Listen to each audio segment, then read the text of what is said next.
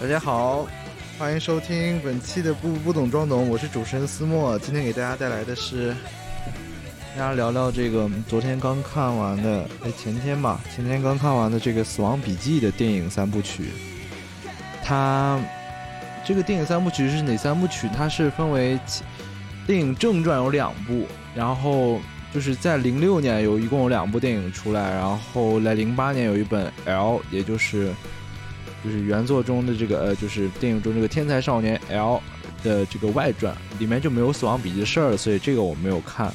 然后就是原来这两部，就是零六年这两部，加上一六年的十周年重启版。哦，对，顺便说一下，刚才您听到的是这个动漫的 OP，叫做 The World，由 Nightmare 演唱 The World 是死亡笔记动漫的原声。然后我们接下来说我的电影，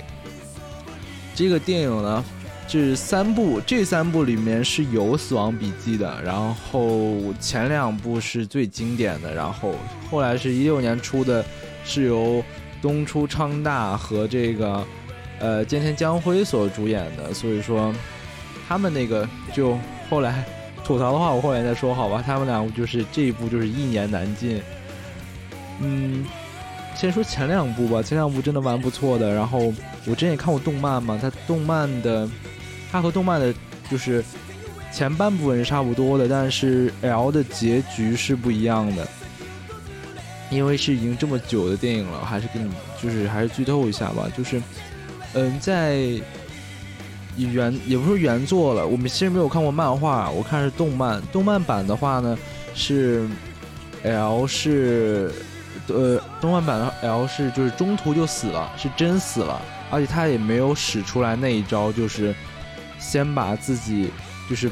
本本这个电影版最大的悬念，就是最大的反转，就是 L 先把自己的名字写到了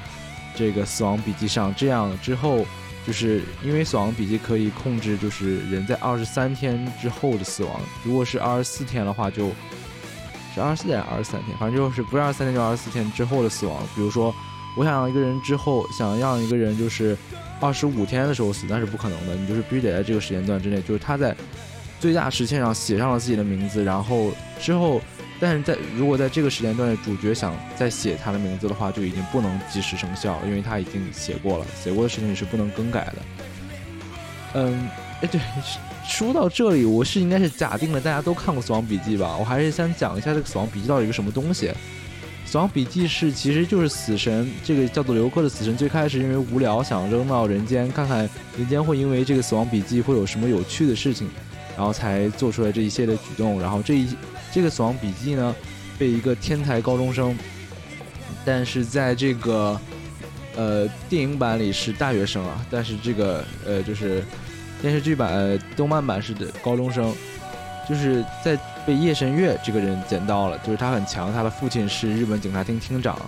然后他也是一个天才少年吧。他最开始也不相信，说这个死亡笔记本能干什么事儿，但是他一旦做了几个试验之后就确信了，说哇这么厉害。这个死亡笔记本有几个有几个就是什么有几个要点需要试一下，就是一个规则需要说一下。虽然在之后的电影里，官方也吐槽了一下，就是说。死神也不知道这有多少规则，就是就是吐槽一些后期就有的就是乱加规则这种设定。它的最基础的规则就是，也是我多年前的疑惑，就是说，因为我之前就听说过死亡笔记，就是就是你把这个名字写到这个本子上，一个人的名字写到这个本子上就会死。但是这个这 这聪明人怎么办？然后其实第一条就给你解释了。你想使用死亡笔记的时候，光有这个人名字是不不行的，你必须要有他的样貌，你必须要知道他长啥样，你就脑海里想着他的样子，然后再写下他的名字，你这个死亡才能生效。所以说，这也解答我多年的疑问。还有的就是，呃，之前的那呃我所说的那个规则，就是呃必须是二十四、二十三还是二十四，反正就先暂定为二十三天吧。二十三天之内必须。呃，才才能生效。比如说，我想让一个月之后人延迟死亡是不行的。然后，死亡笔记在你写下之后，如果你只写下那个名字的话，它会默认为心脏麻痹而死。但是你写下之后，会有六六分四十秒的时间去，呃，去就是写他的具体死因，比如说我写这个人出门被车撞死，然后他就会在某点，在你写的那个时间点出门被车撞死，所以说这也是他的一个重要规则之一。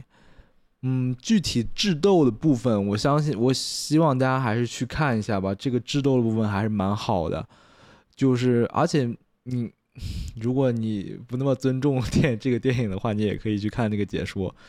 就是解说肯定就是三言两语就把这个智斗给讲完了，就是他做出了他他预判了他的预判，没想到他又预判了他的预判，他判断出来他是谁，他判断出来他是谁。然后我具体想讲讲，就是前两部电影它的好处是在于，我就是再次感叹原来电影的剧本是这么重要，就是和后面那一部比起来，这一部没有什么高端特效，没有什么高级的电影，就是就是。就是那种高端摄影机，包括它的道具什么可能都不是很完美，但是这个真的就是纯靠演员和这个剧本把这个架构撑起来，让你觉得这个《死亡笔记本》哇，真的很可信哎，真的哇，好真哦！我也希望我有一个《死亡笔记本》哦，这样。但是后面那一部，我们就有个强烈对比，就东出昌大和这个。当时一六年东出昌大还没出事儿，然后和这个现在依旧很火的这个菅田将晖，他们所演的这个真的是，首先不说他把之前两部的那个梗又用了一遍，就是他先在这个本上写下他的名字，所以别人别人无法告他。后来，然后另外一个呃，这个经电影就是和动漫都会用的套路，就是我会让我自己失忆。如果对，还有一个规则就是如果。我放弃我的这个，呃，呃，《死亡笔记》的拥有权的话，我就会忘记我曾经拥有过这件事，然后我接触的一切，包括死神什么，我都会不知道。然后这也是经常用的，就是我很聪明的人就会说，我已经，但就是如果就是，呃，你再次摸到的话，你之前失去的记忆就会回来，然后就会有一个经典桥段，就是聪明的人。觉得我靠，我之后肯定会调查出来这个笔记在哪里，失忆的我也可以调查出来。结果他就真的调查出来了，然后但是因为他当时调查的时候失忆的，又洗清了自己的嫌疑，所以说这也是一个经典桥段。首先不说这两个经典桥段在后面最后这个重十周年续作之后又用了一遍，而且他十周年续作这很多 很多就是很值得吐槽的地方就是。我都，我就想想笑，就是因为十周年的时候已经是名牌在打了，对吧？在最开始的初作，呃，原作的时候，他是不知道，就是日本政府啊，还有包括调调查他的人，包括民众，他们都是不知道《死亡笔记》这个东西存在的。他们是直到最后的最后的阶段才知道，哇，原来有个《死亡笔记》的这个东西，就调查他的人啊，原来有《死亡笔记》这个东西。呃，就是可以写下人，就有他写下的名字，就有他的这个，呃，就有他，就是可以让他死，就这样。但是，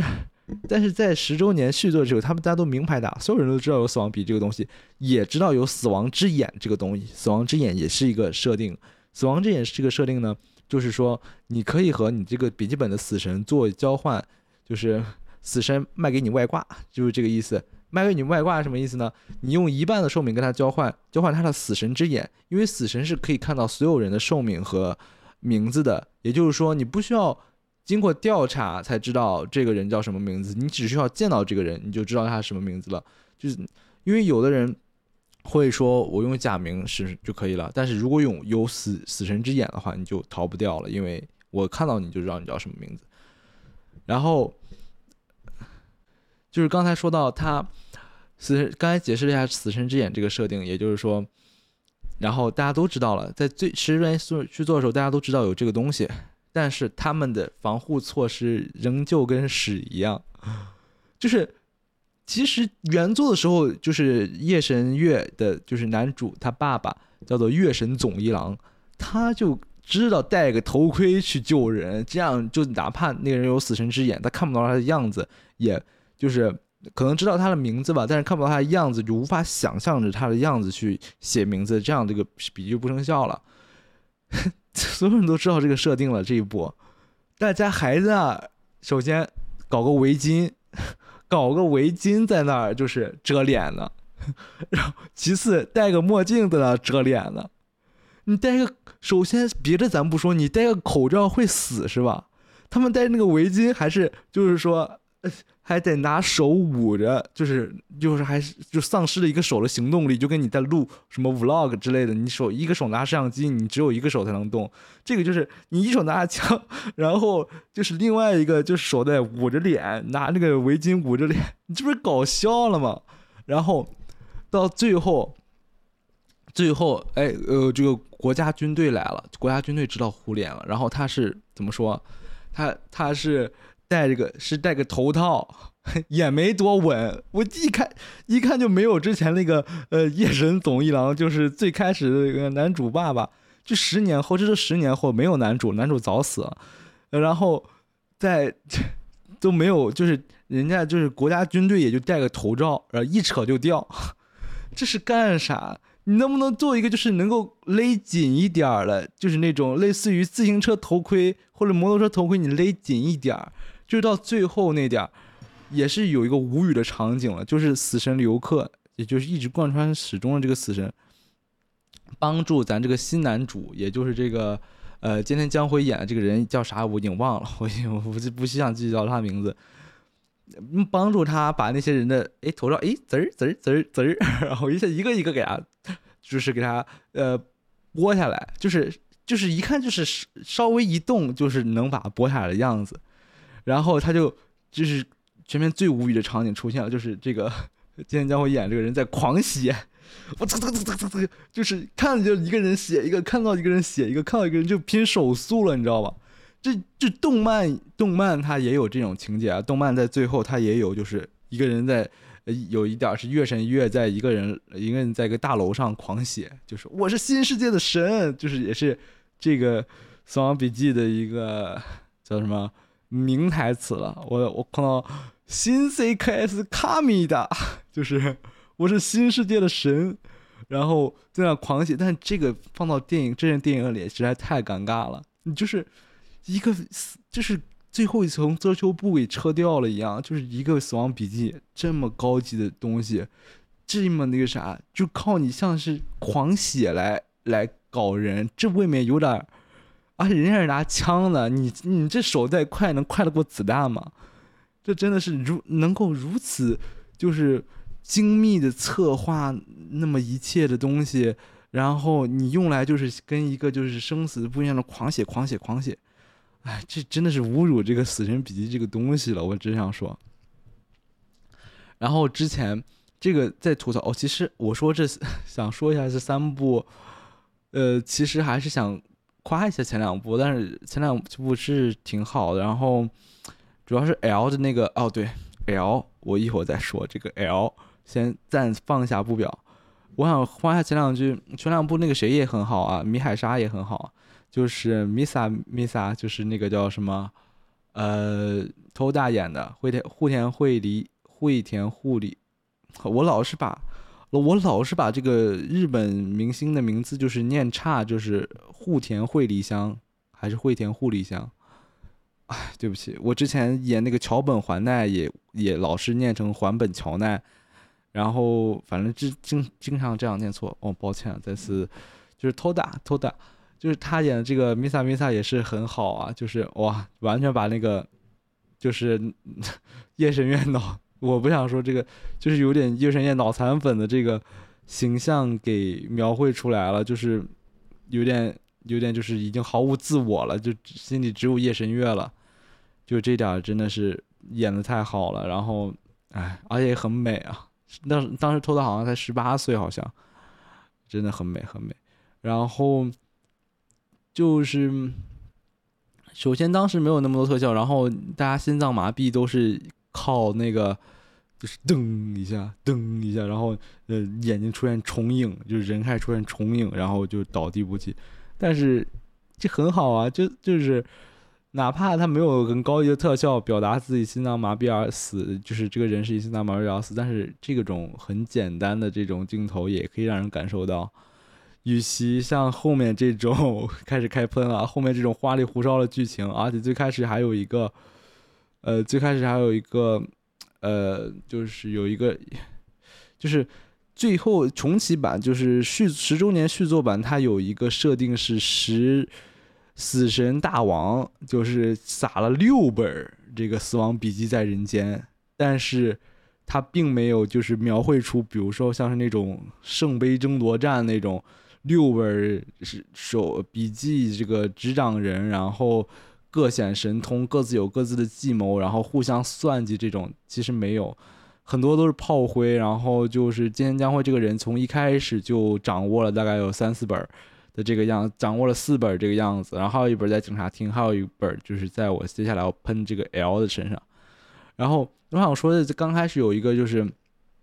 又是一个不会用的社会变态，就是狂写人，就是在在这个笔记上狂写，在涩谷街头还好像是涩谷吗还是啥？就是在街头狂写，然后造成无差别杀人事件，这个看起来是挺带感的，但是其实毫无意义。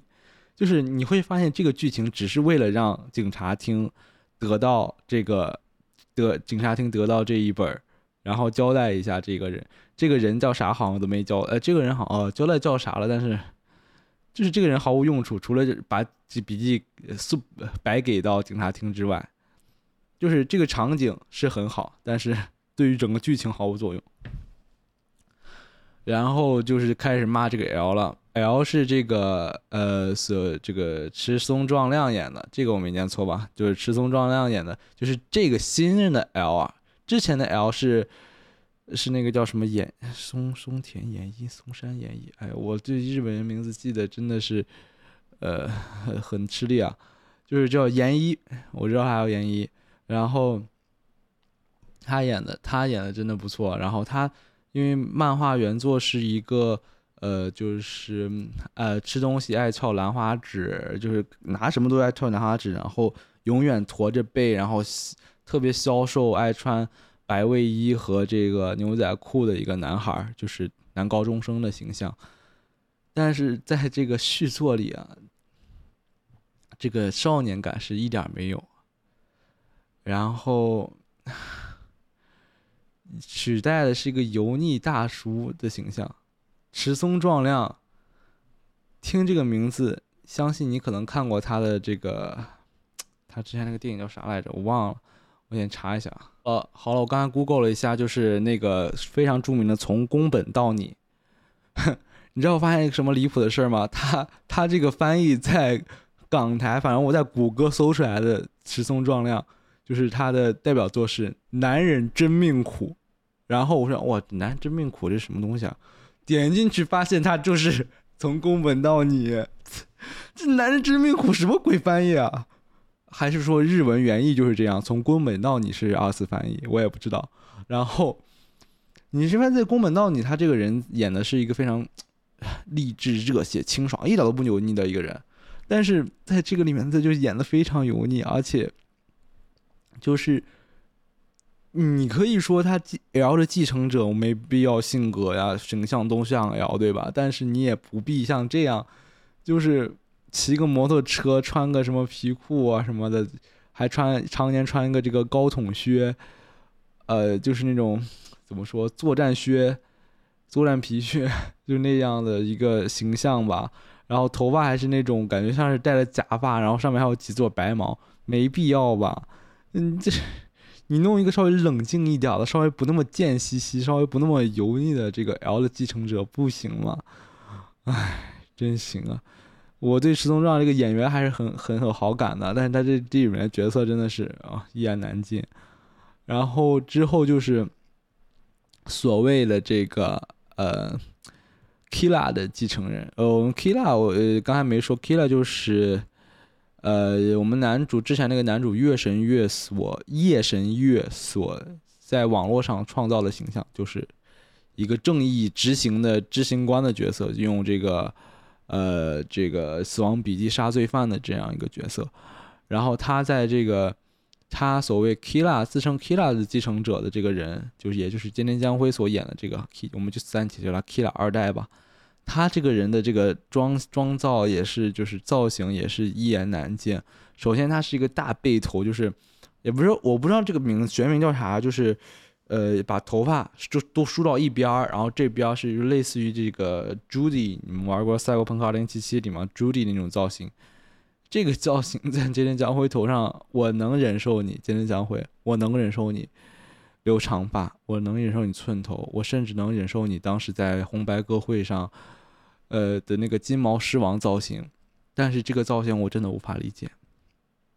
你这个这个这个这这什么意思啊？你你是那个那个连金毛狮王发型都能驾驭的人，这种发型真的驾驭不了，我真的受不了，这个太丑了，实在太丑了，而且他还在整个在，在这个呃，在这个电影里就是就是穿那种很紧的白色皮裤，你你说到很紧的白色皮裤，你第一个想到什么？反正我第一个想到就是就是忘了爱，就是呃就是你折我翅膀。我回你天堂的那种大头贴的形象，但是在今田将晖身上，而且怎么说？而且主要是今田将晖还巨瘦无比，整个勒着他腿贼细。然后像日系的少年，日系大家都说日系穿搭，其实我觉得日系穿搭精髓就是，呃，oversize，但不那么 over，就是稍微宽松一点，但不又不像那种。美国那种东西海岸那种，我特特 pop 那种超宽牛仔裤，然后超宽那又不是那么就是有分寸的 oversize，这是我理解的日系穿搭。但这个里面它是是 over tight 了，就是太紧了，一切都太紧了。这个这个也是看了我真的很很无语啊，很无语。好了，就是就是我对这个电影也骂够了，反正前两部我给他真的是打的不错，真的是。嗯，不错，就是相对于完整性，如果你把整个电话就不整个电话，所以如果你把整个动漫的话看成一个整体，然后把这前两部看成一个整体的话，我甚至觉得这前两部这个整体的电影会比呃这个整部动漫更有连贯性，因为在动漫里 L 在中途就死了嘛，这个然后后来就是另外的一个剧情了，就是很分裂的，但是在这个里面的话。就是贯穿 L 是贯穿始终的，就是还是不错的，嗯，不错不错。所以说，今天就聊到这儿吧。今天，嗯，主要是想骂一骂这个二零一六的重启版。我告告诉你们这个全名啊，叫做《点亮新世界》，好吧？叫叫什么 “Light Up the New World”，就是这个。嗯，真的是太烂了，太烂了。豆瓣五分真的给高了，真的给高了，五分真的给高了。五分应该是看在当时东出昌大还没出事儿的样子。如果这部电影是现在上映的话，我觉得五分够呛，四点五分吧，我给四点五分或者四分。哎，对我还想说个有意思的点，就是他最后因为有六本死亡笔记嘛，所以说他们说最后说，呃，对这个东出昌大典这个角色说，国家也想要这个死亡笔记，这这就是。对啊，我觉得这个很好的思路啊！你如果这样拍的话，不挺好的吗？就是，呃，将这个国家拍成这种政治惊悚片，像一个像日本这种国家，如果拿他的政府拿到了《死亡笔记》，哪怕其中一一本，比如说六本了，哪怕其中一本，那我感觉发生的故事比这种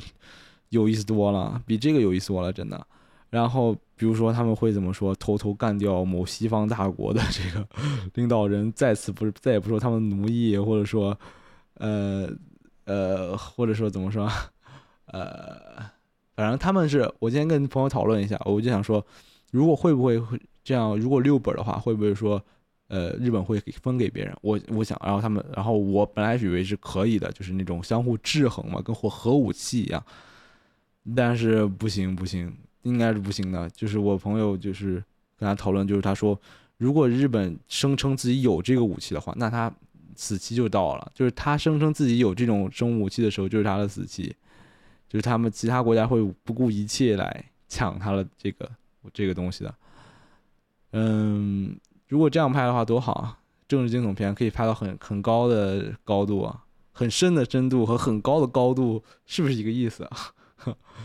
嗯，那今天就这样吧。感谢您收听本期的不不懂装懂，我们下期再见，拜拜。